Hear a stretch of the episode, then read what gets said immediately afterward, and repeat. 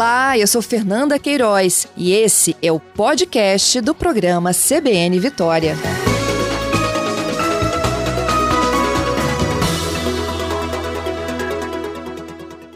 Adriana, bom dia, seja bem-vinda aqui ao CBN Vitória.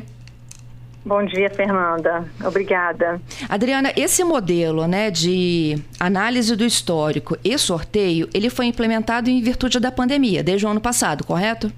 Correto. E, e de agora em diante, já que já os alunos estão, né, pelo menos é, sua grande maioria, em aula presencial, já não, não haveria espaço para aplicação de provas de seleção?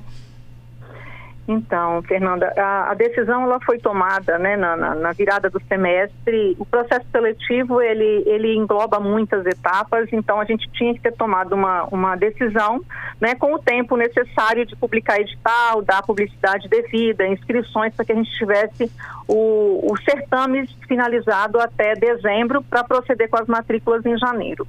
Então, nós não tínhamos né, as garantias de que nós teríamos condições de realizar prova com todos os protocolos necessários para segurança, tanto dos eh, candidatos envolvidos quanto dos nossos servidores. O processo seletivo do ano passado, eh, nós tivemos 25 mil inscritos. É, realizar né, com os protocolos necessários é, a prova presencial para todos estes estudantes, pelos nossos cálculos, nós teríamos que realizar isso em, em pelo menos três finais de semana é, diferentes, né? com provas diferentes e com um grupo de servidores e aplicadores, né, toda a logística envolvida triplicada. E isso traria um custo gigantesco para o Instituto. Então, nós optamos em permanecer, já que a gente tem que cumprir todos os protocolos de segurança, com análise de histórico escolar e sorteio ainda para esse ano. Uhum. Três finais de semana diferentes, por quê? Porque vocês teriam que reduzir o número de alunos fazendo prova? Exatamente, no, nos nossos acessos. Né? O movimento é muito grande, na, porque nós estamos falando de alunos, né? a grande grande maioria né, desse público é menor. Então é um movimento muito grande, né, tanto de estudantes quanto de familiares envolvidos. O acesso né, às nossas unidades, aos campi, ele não seria possível cumprindo o distanciamento. Isso inviabilizaria a aplicação da prova este ano, mas e para o próximo ano? Há expectativa de ser retomado? Então, nós não, nós estamos indo por partes, né, fazendo as análises de acordo com o cenário que vai né, se apresentando no momento. Então, para o próximo ano, nós ainda não temos definição.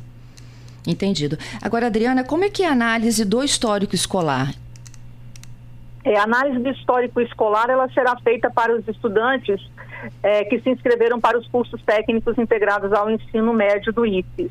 O candidato ele se inscreve, né, a partir das notas que ele tem no sexto, sétimo e oitavo anos do ensino fundamental nas disciplinas de história, matemática, é, português, geografia e ciências.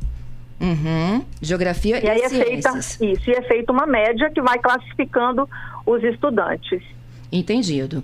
E no caso do sorteio, ele se aplica para que condições? Jovens e adultos do EJA? Não, né? É, o, é? Não, o, sorteio ele é para os cursos é, concomitantes ao ensino médio, né? aqueles estudantes que cursam ensino médio em outra rede, fazem o curso técnico conosco, e os cursos é, subsequentes e educação de jovens e adultos.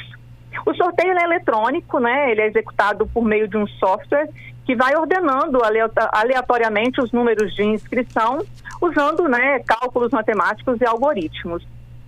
Entendo, mas é, de certa forma aí, para quem estudou mais, quais são as chances dele ter esse mes mesmo percentual aí para ingresso no sorteio?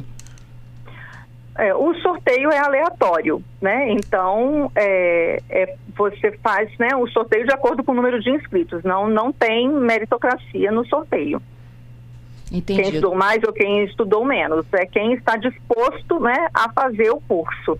Né? A gente gosta sempre de lembrar que nós somos uma escola, né, uma instituição pública. Né? O ideal é que nós tivéssemos vagas para todos aqueles que gostariam de estudar conosco. O processo seletivo acontece justamente porque nós não temos né, o número de vagas suficiente, então a gente tem que fazer algum tipo de seleção. Mas no caso dos sorteios, é, para esses cursos né, que nós definimos para sorteio, são cursos, é o menor número de vagas né, que nós temos no IFES e que também contempla um número menor de inscritos. Hoje, vocês têm quantos inscritos para o processo deste ano? Você me falou do, do ano passado, né? 25 mil inscritos. É, nós ainda não temos o levantamento, né? Nós fazemos a apuração é, no final né, do processo seletivo que vai acontecer no dia 2 de novembro. Entendi. Mas a expectativa né, é que fique em, em torno do mesmo número, porque esse número tem se mantido em todos os anos. É, eu, eu, já recebo aqui algumas novas participações, Adriana, né? De, de pessoas que se dizem totalmente contrárias à análise uhum. de histórico e principalmente ao sorteio. Acho que o sorteio também está pegando aqui em relação à participação. É, as escolas, de acordo com uma das participações aqui, ó, elas usam métodos diferentes de avaliação do aluno. Aí, como dar isonomia num processo que já começa desigual? É, se há um movimento de retomada das aulas, inclusive em laboratório, por que não então retomar também com os processos antigos de seleção? Então, como eu já disse, nós estamos fazendo a retomada das aulas presenciais, é, obviamente, de acordo com a condição de cada campus, de, de acomodar os estudantes dentro dos protocolos. É, nós não tínhamos ainda essa condição para o processo seletivo é, para esse ano. Uhum. Tem mais uma participação aqui, olha, de mais um outro um outro pai aqui perguntando se você já disse que um passo de cada vez, né? Mas há muita, há muita preocupação com o que pode já acontecer no próximo ano. É o Giovanni me perguntando. É exclusivamente para este ano? Muda alguma coisa para o esquema do ano que vem? Então, nós vamos, né, o nosso compromisso é, a, nós, o ano passado nós não conseguimos manter o processo seletivo no, normal, né, dentro do período normal, porque os calendários acabaram que se desorganizaram, né, em virtude da suspensão inicial das aulas que nós tivemos. Esse ano nós conseguimos trazer o processo seletivo para o período normal, que agora, né, nessa fase, encerra em dezembro, fazem as, as matrículas são feitas em janeiro e a gente, a maioria dos campos iniciam suas aulas entre fevereiro e março. Então, a ideia é que para o ano que vem a gente entre né, na regularidade e a decisão do processo seletivo, né, o nosso compromisso é que a gente tenha essa definição logo nos primeiros é, meses do ano para que todos, né, para que a gente possa se organizar, se planejar e para que também todas as pessoas possam ter conhecimento. Uhum. Adriana, mais uma participação do Gerson, né? Os estudantes se esforçaram tanto para fazerem uma prova e agora vão acabar de certa forma sendo punidos, né? Por não serem submetidos a uma avaliação que deveria ser objetiva. A pergunta dele é a seguinte: outros IFES no Brasil adotam o mesmo modelo de seleção ou é só exclusivamente o Espírito Santo? Não, nós temos né, várias instituições no Brasil, outros IFs, que eles é, já adotam regularmente análise de histórico como seleção normal, regular, né, nos anos. Nesse período de pandemia, é, todos passaram a adotar análise de histórico em virtude da pandemia. É, então, assim, não é um, um, movimento que nós estamos fazendo sozinhos, né? É um movimento da própria rede federal, porque a gente né, busca caminhar assim, com as mesmas políticas de atuação, principalmente nesse contexto de pandemia. Uhum. Como é que são as aulas hoje no IFES? Vocês voltaram 100%? É, nós temos alguns campi com retomada de 100% e os outros é, trabalhando com o revezamento. Alguns campos estão no período de, de recesso, né, encerramento de semestre, e vão retomar assim logo que terminarem o recesso. Uhum. O mesmo modelo adotado pela Universidade Federal? É, a gente está indo mais ou menos né, na mesma linha, apesar de que a gente tem intensificado o retorno dos cursos técnicos integrados, né? Que a gente tem uma parcela aí da educação básica que fica um pouco diferente né, do formato que a universidade é, tem feito. São os alunos de laboratório, Adriana? É, nós, nós iniciamos no período de transição com os alunos de laboratório os alunos finalistas. E agora, né, é, o Campus Vitória ainda vai nesse nesse formato até meados de novembro, depois inicia com o revezamento e os outros campi aí ao longo do estado já retomaram com as turmas dos cursos técnicos integrados fazendo revezamento e alguns com 100% dos alunos. O revezamento é dia sim, dia não? O revezamento sim.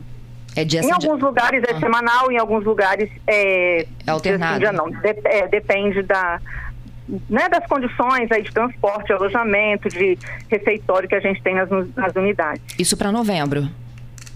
Não, nós, nós a, Vitória, desculpa. em outubro. É, no campus Vitória é novembro. Isso. E nos demais já começou nos em demais, outubro? Nós já retomamos e alguns estão só aguardando o ajuste, o recesso de mudada de, de, de, de mudança de período, né, de semestre. Uhum. Os alunos estão em recesso. Essas decisões são tomadas por um conselho de educação?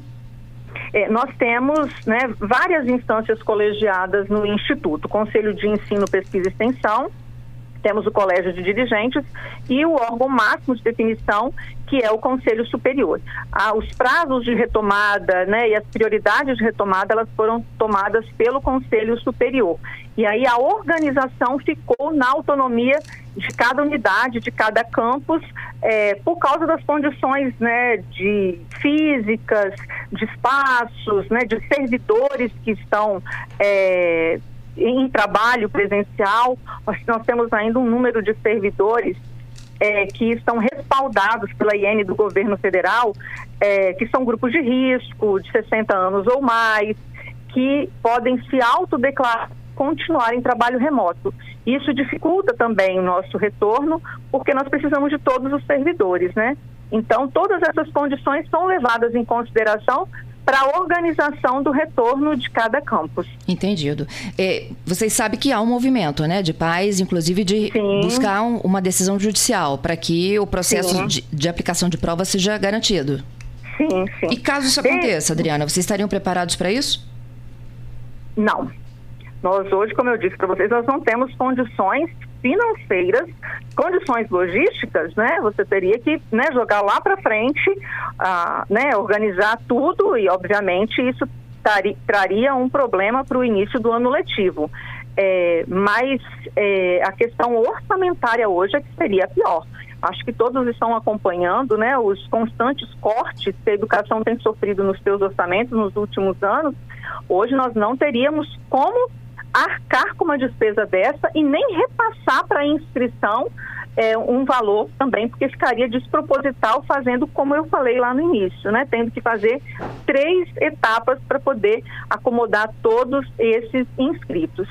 Mas é, desde o ano passado, desde a primeira é, decisão que nós tomamos em relação ao processo seletivo, nós temos é, comunicado ao Ministério Público, né, temos informado das nossas ações, temos colocado os nossos argumentos.